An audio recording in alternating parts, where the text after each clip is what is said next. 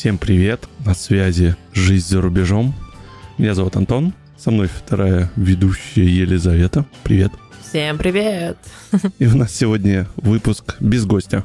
Ну, точнее, гостем у нас сегодня Лиза побудет, потому что она сейчас не в России, а в другой стране. И пусть она сама расскажет да, о ней. где в солнечном месте, где 365 солнечных дней примерно. Да, Турция. Расскажи, какой город, как он у тебя называется, где ты? У меня его могут произносить по-разному, я слышала в разных вариациях, но я нахожусь в 90 километрах от Измира, город Кушадасы. Давай, Лиз, начнем по традиции, как мы с наших гостей всегда спрашиваем, почему тебе захотелось именно вот в Турцию и какие-то вообще варианты рассматривал, почему? Варианты, почему, наверное, вполне себе объективно. Я как жена декабриста декабристом своим последовала. Хотела уехать, потому что категория А, не очень хочется переезжать в такие неблагоприятные условия, скажем так, где нужно бегать с разными припасами и так далее. Поэтому просто молодой человек хотел очень давно пожить в Турции. Мы считали эти варианты и так далее. Потом подорожали билеты, потом что-то еще, и было сложно. А потом все оказалось внезапно очень легко, быстро принять решение и уехать. Так что мы выбрали Турцию, чтобы как раз-таки попробовать пожить, каково здесь, каково здесь зимовать, как зима вообще происходит, да, потому что у нас здесь мягче, здесь нет снега, нет заморозков и всего прочего, но есть свои нюансы в том, что другой язык, никто тебя особо не понимает, хотя у нас в нашем городе Кушадасы, в принципе, считается таким более европейским курортом, это курортный город на побережье, и сюда много приезжает туристов из Европы, из Великобритании и так далее. И с английским здесь более-менее неплохо обстоят дела в сравнении с Турцией, которая не Анталия, не Алания, не вот эти вот места самые популярные, да, а какие-то ну, такие более глубже в стране, что ли, в Анкаре, я думаю, тоже с английским в порядке, а вот с маленькими городами, может быть, уже какие-то вопросы, что тебя просто не поймут.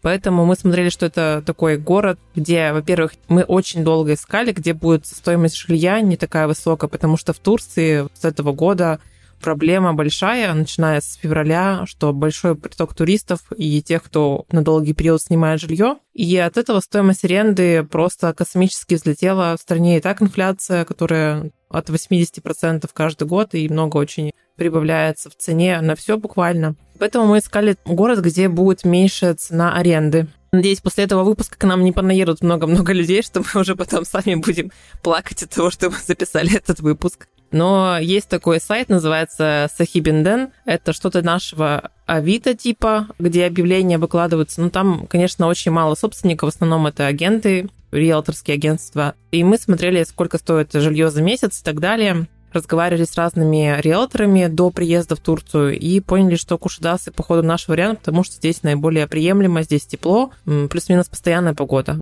Из-за цены жилья выбрали именно этот город. Как вообще приключение было? Или просто купили, поехали, добрались? У нас было большое приключение, на самом деле. Это была вот такая сцена, знаешь, кадровая. Мы сидим с молодым человеком, разговариваем, что, ну, какая-то вроде бы неблагоприятная обстановка, но пока непонятно, что конкретно будет происходить. Он думал брать билеты, в него друг работает в новостях, и он ему писал, что что-то будет, что-то будет прям скоро очень. Ни у кого не было понимания, что происходит. Это ну, до объявления счету, мобилизации да, еще, да? Да, до объявления мобилизации.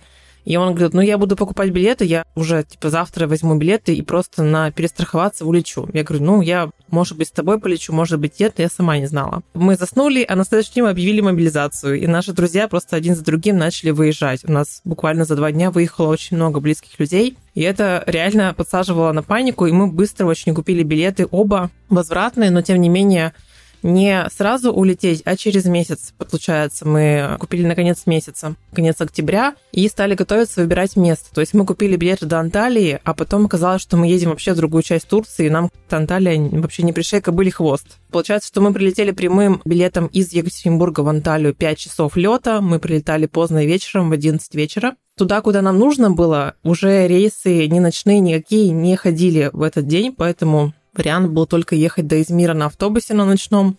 Мы ехали 8 часов, это было, ну, а дешевый вариант, и мы 8 часов после прилета ехали всю ночь на автобусе турецком, но он был нормальный, все хорошо, там комфортно максимально. Мы приехали в Измир, и из Измира нам еще ехать полтора часа до следующего города, потом шли на заселение и так далее. Это была, конечно, очень такая ночка, все равно автобус останавливается, ты выходишь размяться, потому что ты засиделся уже, попа просто квадратная после всех этих часов. Но этот момент, когда ты на автобусе едешь и просто видишь голубую линию моря, и прекрасная погода, было солнце, когда мы приехали, это, конечно, впечатлило нас очень сильно, и мы забыли уже все эти перипетии, пока добирались. Поэтому, ну, конечно, здесь уже стало намного спокойнее. Все равно очень много было вопросов, которые нужно было контролировать. Мне нужно было очень быстро купить сим-карту, потому что я работаю менеджером проектов. Я, конечно, была типа в отпуске на неделю но все равно у меня была связь по проектам, связь с моими разработчиками, мне было важно быстро на связи появиться как-то. А счет, кто релацируется, какое вообще законодательство турецкое? Сколько можно там находиться, потом вот это ВНЖ их получать? Ну, конкретно для россиян срок 60 дней составляет с момента приезда, с первого въезда у тебя 60 дней. Если ты потом через 60 дней выехал и заехал снова, у тебя 30 дней есть. Но потом вот эти вот 30 дней, если проходят, то тебе нужно на полгода выехать, потому что здесь максимум 90 дней в полгода. Мало кто выезжает, честно говоря, потому что 60 дней вполне достаточно для того, чтобы найти жилье, подать на ВНЖ и все прочее. Но опять же, с ВНЖ здесь, скажем так, это одна из самых простых стран, кажется, где можно получить ВНЖ на данный момент, вот именно сейчас.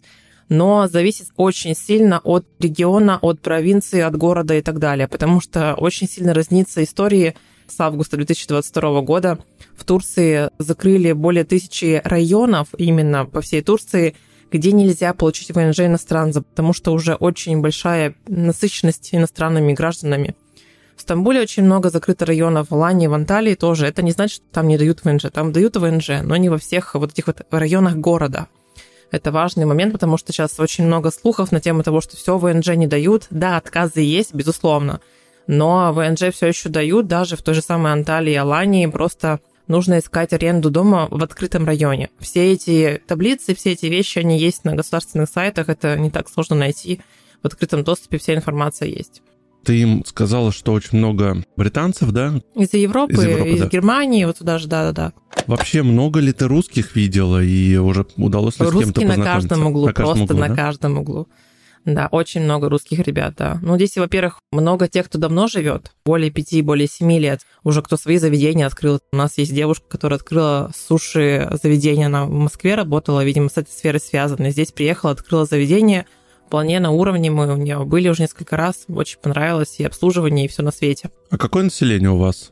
Кушадасы, что-то в районе 50-70 тысяч, у нас не очень а, большой город. Считай, пригород такой небольшой. Ну да, то есть мы когда впервые смотрели, это было как мой родной город Асбест, где меня родители родом сейчас живут. У нас 60 тысяч населения в Асбесте, и здесь, ну, плюс-минус так же. Да, русских ребят очень-очень много. У нас есть чат релакантов, где мы очень активно общаемся. Есть общий чат, есть женский чат, есть женские встречи. Короче, чего только нету. Поэтому с русскими очень легко пересечься. Приходишь на овощной рынок во вторник или в пятницу и видишь ребят. Всегда видно, русские это ребята либо русскоязычные, либо что-то еще. Русская речь достаточно часто встречается, прям нет недостатка в ней.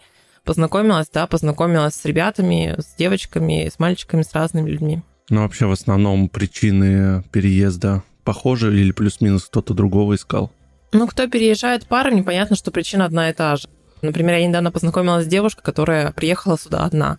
А с семьей бывает, детьми? Очень много, много семей. Да? С детьми прям очень много людей, да, реально тут. Именно в какой-то плане, наверное, и проще пройти эту ассимиляцию, потому что турки очень любят детей, к ним сразу такое смягчающее, знаешь, отношение. Когда есть дети маленькие особенно, их прям вообще на руках готовы носить. Ну, условно говорю. Когда ты приходишь на детскую площадку, ты по-любому там познакомишься с русской мамой которые тоже, ну, площадок просто не так, чтобы сильно много нормальных, поэтому, когда нашли уже нормальную площадку, туда ходят постоянно и знакомятся друг с другом. Это нормальная история. А украинцев много? Ты видела? Не встречала прямо в большом количестве. Белорусов видела, украинцев не знаю. Я как-то ходила на занятия по турецкому языку, там была вот девушка, которая ну, женщина с Украины родом, но она давно уже там не живет, тоже, опять угу. же, более 10 лет уже на Турции живет. Да, я почему спрашиваю, ну, может быть, какие-то конфликты на этой почве, как, например, в той же Германии, там сплошь и рядом. Я не слышала ни в чатах, нигде, ну, много читаю переписок всех этих, потому что иногда бывают какие-то важные вещи не пропустить, поэтому ни разу такого не слышала. У нас ребята из Казахстана, которые именно казахи приезжают, много откуда приезжают русскоязычные люди, но чтобы какие-то конфликты не встречала, не слышала даже про такое здесь. Кстати, я вот общался тут со своим вторым ведущим из подкаста «Проекция бесконечности». Мы записывали выпуск. У него девушка тоже начала заниматься, некий такой свой проект в Телеграме, репатриация помогает, да, там угу. тоже.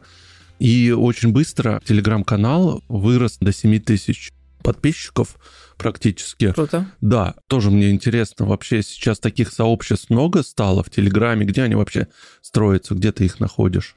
У нас изначально, когда мы начали искать место, мы увидели, что очень много организовали сами люди, которые здесь живут давно, чаты по странам. И это прям как-то легко очень гуглится. Чат по странам смотришь и любую страну выбираешь, которая тебе нужна, и там уже по городам куча всего. По Турции очень много городов, более 10 точно, где, начиная от самого популярного Стамбула, Алании, Анталии, так угу. и Кушадасы, и Бурсы и всего прочего. Много городов. Трабзона тоже, это очень маленький город, меньше, чем Кушадасы, но тоже проезжает очень много русских. Каш, там у нас куча айтишников и так далее. Поэтому недостатка в чатах вот уж точно чего нет, того нет. Когда мы только приехали, у нас, по сути, был два форума Кушадасы, не относились к ним и тем же хозяевам, ну, условно говоря, создателям. Мы поселились на синенькой платформе, будем так ее называть. На синей платформе, когда мы появились, была она одна, народ разросся, то есть с полутора тысяч выросло сейчас до двух с половиной тысяч человек в чате в этом. И от этого появились, отпочковались женский чат от этой же платформы, потом чат барахолки, потом какие-то встречи, IT-чат появился свой, в Кушадаше чего тоже раньше не было. По потребности людей, мне кажется. И у нас есть уже беговой чат, есть футбольный чат, баскетбольный и все такое. Люди приезжают, объединяются по интересам, это нормально. Ну, это, слушай, это здорово, когда, да, помогают какие-то да, есть вопросы, да. проблемы.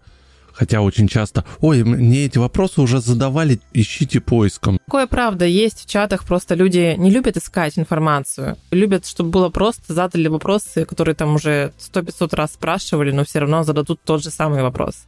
У меня сегодня до смешного сторис я выкладывала магазин новогодних товаров, где продают все для Нового года. Я снимала название этого магазина крупно. Мне пишут сторис, а что за магазин? Думаю, ну, ну да. да. Так, давай поговорим с тобой про адаптацию к новому месту, стране, устоям к людям. Насколько тебе тяжело было привыкать, сколько это времени длилось, либо еще до сих пор длится?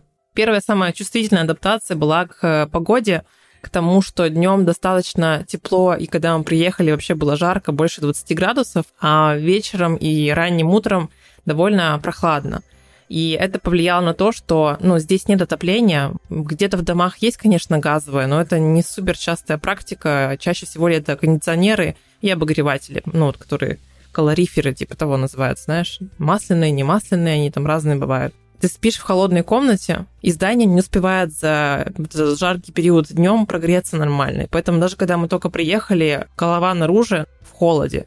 Буквально даже меньше недели своего отпуска я заболела, и недели две не могла просто выздороветь. У меня был кашель и насморк постоянно, потому что спишь ты в холоде. Я не додумалась одевать шапку или что-то еще, но у нас столько инженеров в чате было, которые как они укрепляли окна, не пришли на подмогу, что-то еще, что-то еще, куча разных вариантов, как там себя обезопасить, заклеить все, чтобы там не дуло и так далее, но Потом это прошло, и сейчас я абсолютно нормально вообще к этому отношусь. Ну, то есть такая вот адаптация чисто к тому, что немножко по-другому вот это погодные условия, немножко по-другому режим дня именно из-за погоды происходит перестраиваешься. Утром офигеваешь в носках и кофтах, а днем такой, блин, что жарко-то, давайте проветрим уже.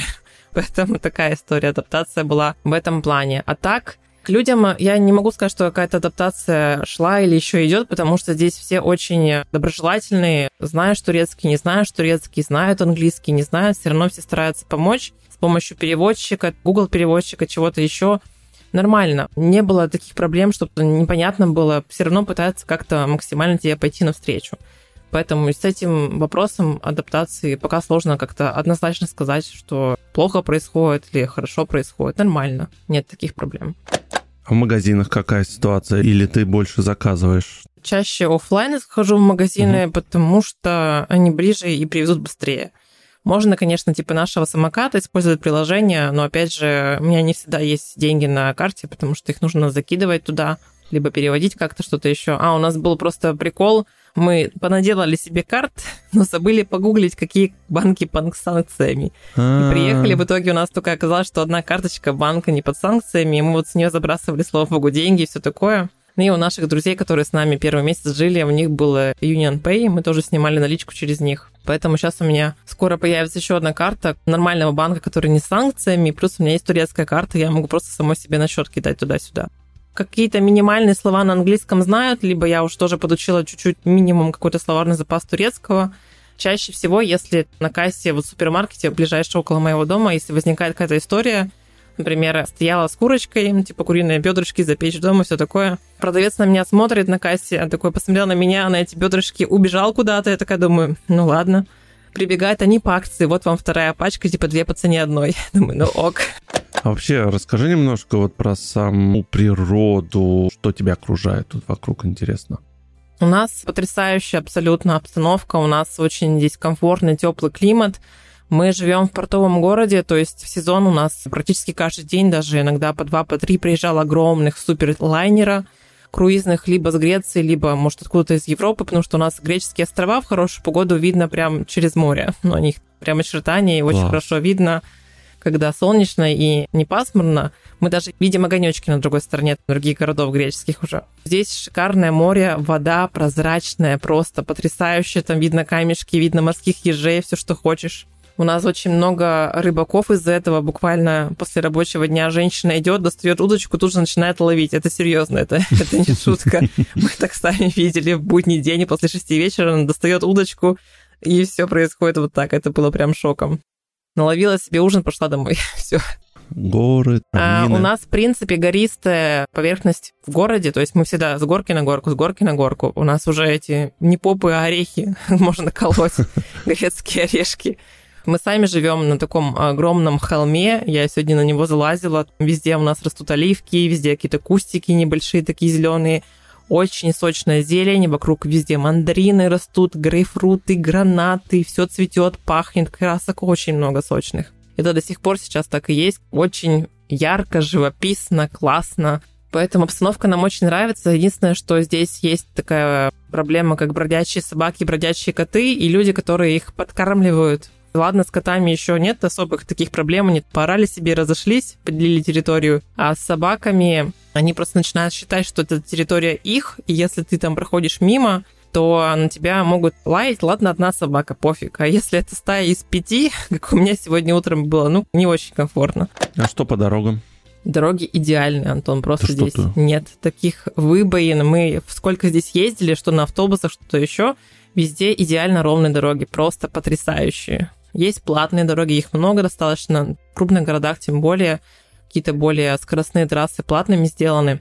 Содержание дорог очень хорошее. А для пешеходов? Для пешеходов несколько сложнее, потому что здесь пешеходы и плюс мотороллеры. Мотороллеры вообще никаких правил для них не писаны. Они везде. Это причем не маленькие мотороллеры. Такой мужик сидит огромный, этот мотороллер весь огромный, еще и может и воду, они бутылки 19 литров перевозить по куче штук. Короче, это трэш, но так есть. Они по площади, по скверам, везде они есть. Кстати, надо смириться просто, что они это как пешеходы. Они приравнены к пешеходам, эти мотороллеры, которые вот, не знаю, как мини-байки. Единственный нюанс у нас конкретно в городе из-за того, что гористая поверхность, очень много дорог, которые с полупеском каким-то таким, знаешь, они плиткой выложены, и серединка такая, как сточная канава. Представляешь себе форму mm-hmm. такую? Mm-hmm. И когда у нас начинается сезон дождей, зима все-таки дождливая, здесь какой-то нет снега, размывает. Но я вижу в нашем публичном инстаграме есть аккаунты Кушадасы. Пару недель назад дождей было прилично, все будни лили дожди и размыло дороги. Видно было, что чинили в аккаунте в этом, но я лично не видела такого ни в центре, ни где-то еще. Просто смотрю, что где-то потопило немножко. Там, где пониже, мы-то просто на горе, у нас фиг затопишь. Надо прям, чтобы было цунами какое-то, чтобы нас затопило. Давай поговорим про жилье. Ты уже так скользь упомянула про поиск.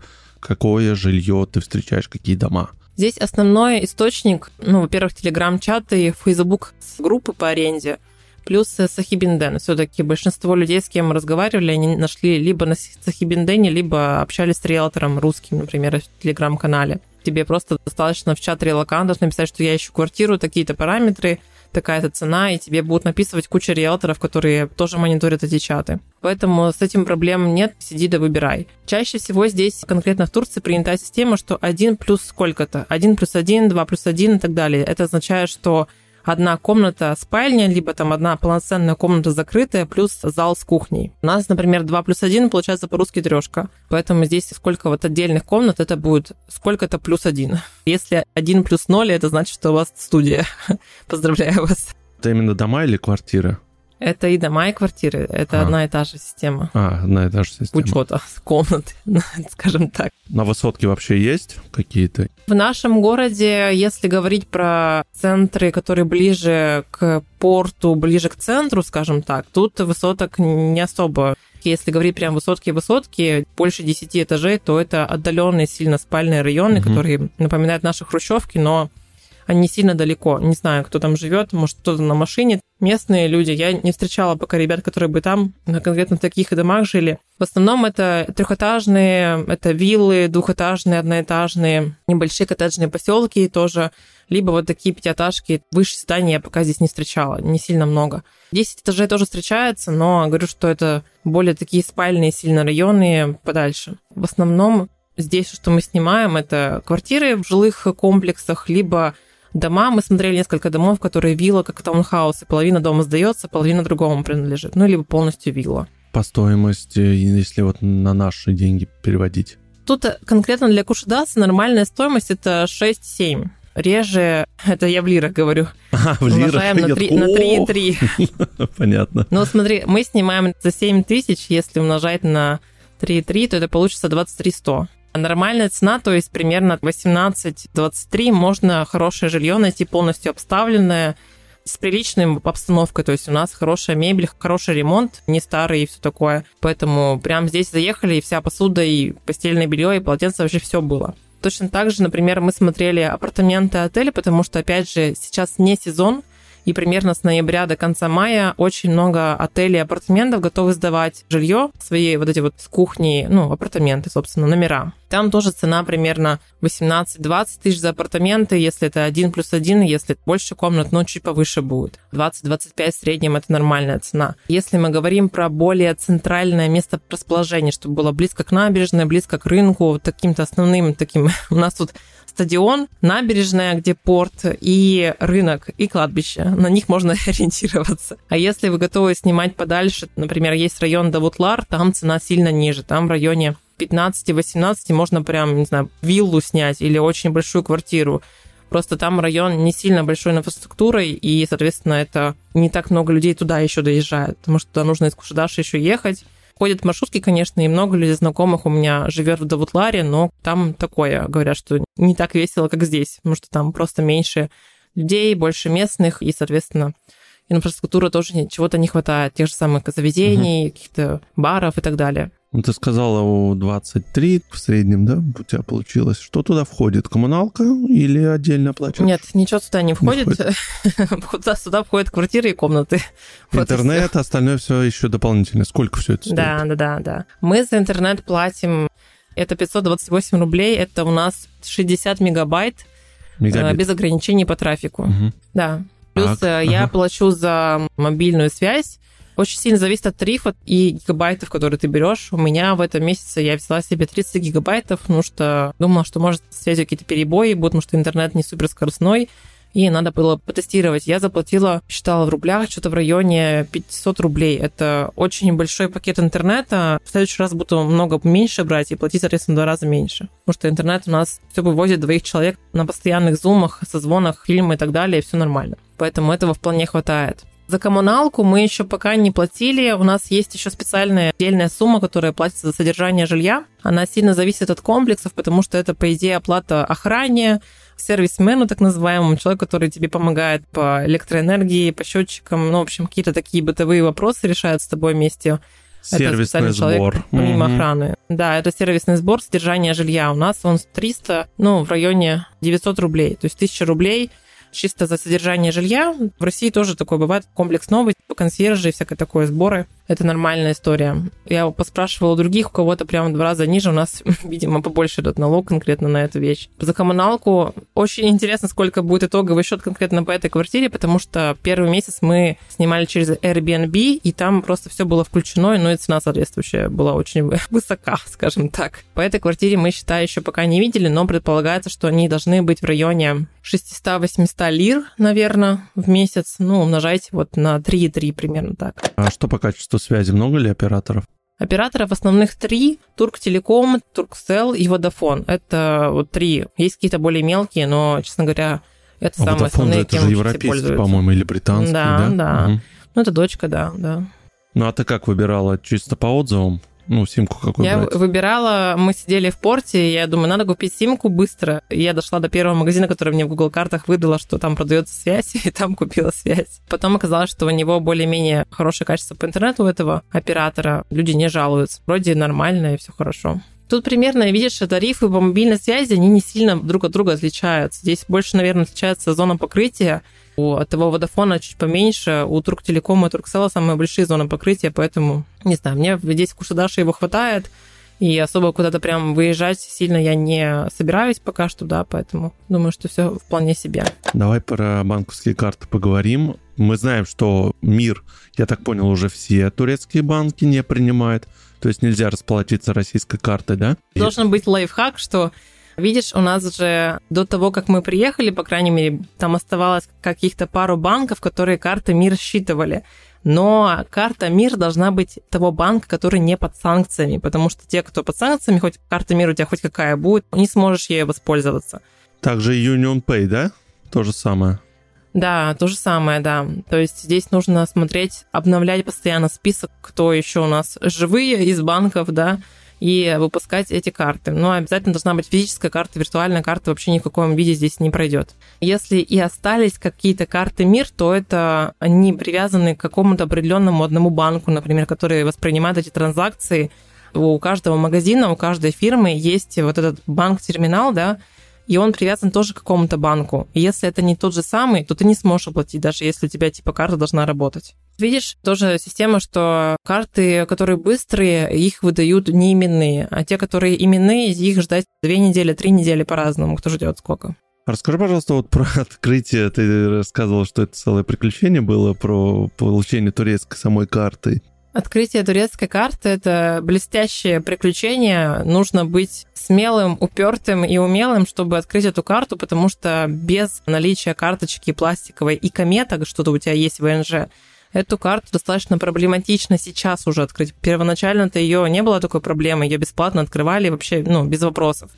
На данный момент требуют депозиты 5-10 тысяч долларов или евро – чтобы Ого. ты положил им, они заморозили депозит, и ты пользуешься картой, но вот депозит у них лежит 3 месяца либо полгода, во всех банках разные условия, и, соответственно, ты еще платишь денег, а 2000 лир умножаем на 3 минимум, за то, чтобы тебе счет открыли. Простите, это очень дофига. За что вообще? Поэтому меня очень сильно жаба давила. Ну ладно, депозит это понятная история, что тут так жаба давит. Но платить 2000 просто за то, чтобы мне выпустили карту, с какого вообще перепуга я должна это делать? Я понимала, какие у нас условия по банкам, но здесь история в том, в принципе, по всей Турции, что у нас есть Сбербанк, да, и типа кажется, что условия Сбербанка, куда бы ты в отделение не пришел, они должны быть одинаковые. Даже у разных двух менеджеров отделениях, они будут одинаковые, потому как тебе открывают карту, вклад и так далее. А здесь нет. В одном отделении два разных менеджера, разные условия. Два разных отделения, тем более разные условия, понимаешь? Это как? Это так. Пришел в банк, сел к одному менеджеру, он такой, да, да, давайте оформляться, все такое. Он тебя переводит к следующему менеджеру, который с тобой документы подписывает, и там другие условия. Понимаешь? Как бы вот Может настолько. Быть, есть условия, которые он себе придумал или не так понял, а потом уже Они придумывают на каждый день новые. Они могут а. вообще фантазировать как угодно, типа добавлять тебе страховки, что-то еще. Но здесь прям такая история, здесь нет ничего единого, скажем, единого стандарта, по которому все будут работать. И плюс какие-то новости проходили, что вообще карты не будут открывать, неделю замораживали, что-то еще. Это в итоге не оправдалось нифига не знаю, кто эти утки запускает. Ну, в общем, история была mm-hmm. в том, что я намерилась открыть себе карту во что бы то ни стало. Я пошла и обошла примерно 7-10 банков разных. Два из них были международные. Я не сказала, что, извините, для россиян вообще ни при каких условиях мы не откроем карты, потому что конфликт. интересов и так далее. Того, что у них руководство в другой стране, и это невозможно вообще сделать. Окей. А тех банках, которые было возможно, требовали депозиты плюс 2000 лир за открытие, плюс депозиты 5-10 тысяч долларов. Блин, я говорю, серьезно? Я пошла в последний банк, думаю, ну если не здесь, то как бы все уже. Это было Зират Банкаси, так называется банк, очень тоже он по всей Турции есть, красненький такой. Соответственно, я пришла, и, естественно, там менеджер... Кстати, в банках довольно прилично на английском разговаривают менеджеры, красиво одетые мужчины, все прекрасно в большинстве случаев. Пришла и тоже говорю, мне нужна карта. Он такой, вы откуда? Я говорю, из России. Такой, ну, понятно, говорит, 5 тысяч долларов кладете на счет, и мы открываем карту и вам выдаем. Я говорю, как, 5 тысяч долларов? У меня, говорю, с собой таких денег нет. Я, короче, начала включать дурочку по полной программе.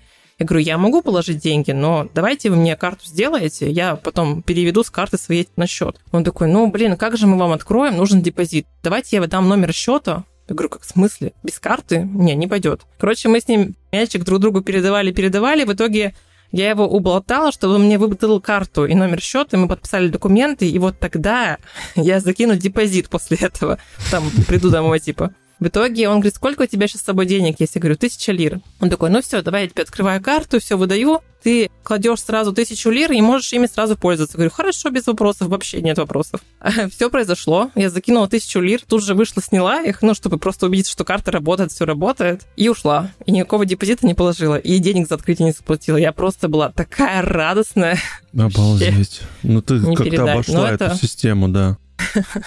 Ну, я так понимаю, это вообще, видишь, какие-то, может быть, договоренности, но это нигде не блокируется на уровне системы, имеется в виду, что... Это нигде не в договоре не прописывается, это просто чисто туристы нагибают, людей mm-hmm. нагибают. Люди, которые получили коммент, эта процедура уже не касается, по идее, каких-либо депозитов, открывают проще с комметом, насколько я слышала. Но опять же, подтвержденных прям данных у меня пока таких нет, потому что большинство приезжает, сразу карту открывает. Ну, как-то пытается либо с депозитами, либо как-то еще.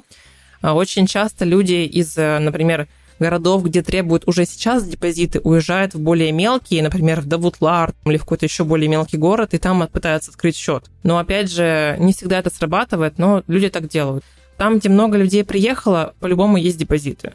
А там, где меньше туристов, есть, может быть, варианты, что так открывают, но это просто, ну, прикинь, кататься из своего города в другой, ходить по банкам и что-то там искать, ну, это как минимум такое а, я думал, почему-то депозит это именно для россиян, а это вообще для всех, Нет. получается, приезжих, да? Для приезжих, да, да, да.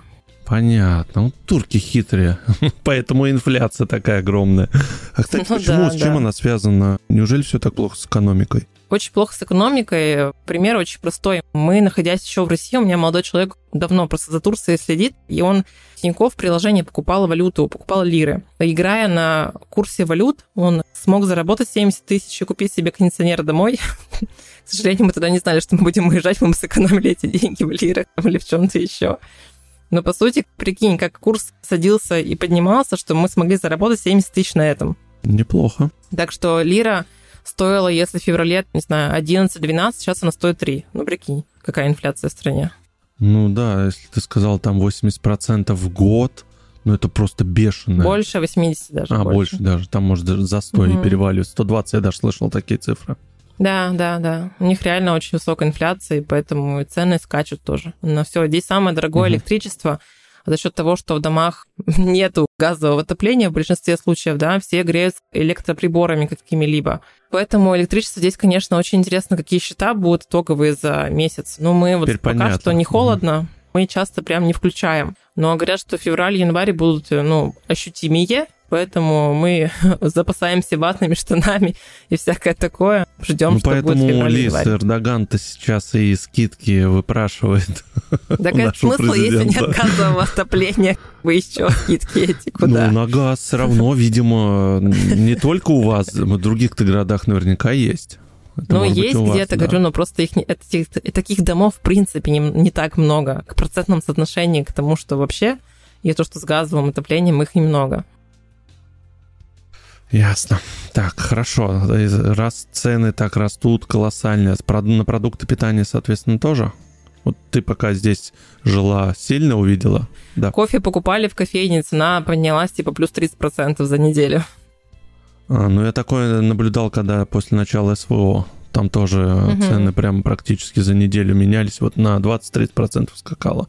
А здесь, я так понимаю, каждую неделю может быть подобное. Не, насчет на каждой неделе не знаю, мы прям так сильно это не отслеживаем. Но я бармену говорю, да какого поднятия цены? Летом поднимать цену, у тебя туристов будет много, летом поднимешь цены, в чем проблема? Он такой, ну, сори, плохая экономика, все дела. Я говорю, ничего не знаю, верни мне мои лиры, черт возьми, хочу дешевый кофе. Хорошо, а сколько стоит чашка кофе? На самом деле здесь все еще достаточно дешево по сравнению с Москвой, с городами-миллионниками, даже с тем же самым Екатеринбургом. Чашка кофе стоит в рублях, если говорить 100-150, это в среднем. Можно найти дешевле, угу. можно найти дороже. Можно купить себе кофейный вот этот, как он, для заваривания кофе в турке, который, да, он стоит пакетик 100 грамм 25 лир, тебе хватит его на месяц. Я не знаю, сколько там можно кофе с ним пить. Мы ходим за овощами на рынок, и там тоже, ну, довольно неплохо цены отличаются. То же самое килограмм картошки 30, мандарины по 50-60, в зависимости от того, какой сезонный фрукт. Там гранаты тоже достаточно дешевые, клубника по 90 рублей, свежайшая, огромная, просто ароматная, ну, классная. Нормально все стоит пока что. А из местной кухни ты что пробовала, что тебе нравится?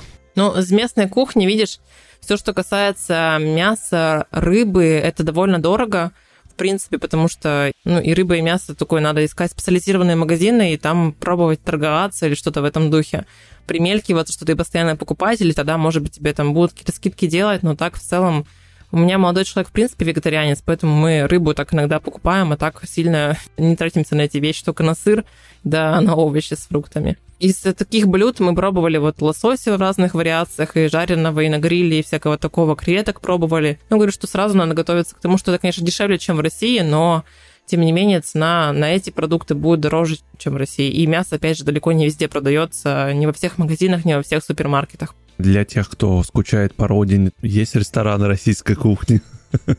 У нас точно есть ресторанчики узбекской кухни, всякие пловы, лагманы и всякое такое, но вот русской мы пока не встречали. У нас есть магазины русских продуктов, греча mm-hmm. есть, сгущенка, Прикольно. сосиски какие-то, ну, наши, бородинский хлеб и все такое прочее, но конкретно русских ресторанчиков кушадаса нету. Мне кажется, в крупных городах они есть. Здесь разговоры начинаются у людей в чатах. А есть беляши? Народ, где купить беляши? Какие нафиг беляши в Кушадасе, чувак? Ты куда приехала вообще? Ну, это, слушай, нормальная бизнес-идея. Да, ну, у меня все, молодой человек подрывается. Давай откроем русское кафе, давай откроем русское кафе. Я говорю, какое это нафиг русское кафе, блин, ты чё? У тебя ипотека в России, здесь ты квартиру платишь, еще русское кафе не хватало открыть. Ну, глядишь, и кто-то откроет. Наверняка, может быть, сейчас. Ну да. У нас, знаешь, в чате постоянно объявление, что нужны люди в проект крипто, э, торговля, криптовалюта, всякое такое. Поэтому пока люди почему-то только в крипту требуются, знаешь, никуда в русское кафе не требуется. Что ты посоветуешь тем, кто собирается в Турцию? Как тебе здесь? Нравится ли тебе? Может быть, пожелание какое-то нашим слушателям? Знаешь, первое пожелание, прежде чем снимать квартиру, сходите взад вниз. Если вам нравится забираться на гору, конкретно на эту, снимайте жилье. Потому что я к своей горе до сих пор не могу привыкнуть. Вышел один раз в магазин, нужно спуститься с горы, подняться обратно. И второй раз встретиться с друзьями, что-то выйти в кафешку, в бар, думаешь, оно надо вообще? Настолько сильно надо спуститься и подняться еще раз. Конечно, примериваться к ценам нужно, то есть спрашивать в таких вот чатах, например, там сколько средняя цена корзины, да, продуктовой, либо смотреть на том же Схибиндене жилье, смотреть, есть газовое отопление или нет, потому что это тоже можно на карте заранее посмотреть, что за дома, что за районы, и прицениваться, безусловно, потому что мы понимаем, что у нас, например, договор аренды заканчивается в сезон, и если будет все с хозяевами хорошо, может быть, нам удастся его продлить. А так, поиск жилья в сезон, ну, интересное, конечно, мероприятие. Возможно, будем переезжать в Давутлар или куда-нибудь подальше, чтобы не переплачивать стоимость аренды. Поэтому варианты, конечно, нужно разные примеривать и понимать, что, а, кстати говоря, по жилью надо понимать, что здесь чаще всего либо за полгода, в лучшем случае за три месяца за квартал будет предоплата вперед, плюс депозит, плюс комиссия, поэтому готовьте бабло, ребята. Хотите в Турции жить, готовьте бабло. Друзья, спасибо, что послушали выпуск «Жизнь за рубежом». Сегодня мы говорили про солнечную Турцию, куда переехала Елизавета, ведущая этого прекрасного подкаста. Друзья, если вы все-таки хотите куда-то переехать, то, в принципе, мы, наверное, ссылочку оставим, да, может быть, какого-нибудь телеграм-чата те, кто прям хочет переехать, даже независимо от того, какая страна, и вы ищете чат, где ссылка идет на все страны, я могу скинуть легко, это не вопрос. Во, отлично, да, да, да, да. Мы тогда ссылку в описании оставим. От вас все очень просто. Подписывайтесь на наш телеграм-канал «Жизнь за рубежом», он так и называется. Мы там будем как раз тоже, наверное, выкладывать какие-то такие новости, ссылки, информацию по странам. Ставьте нам оценки в Apple Podcast, пока он еще работает, в Казбоксе, в Яндексе можно на нас тоже. До встречи, всем пока. Всем пока.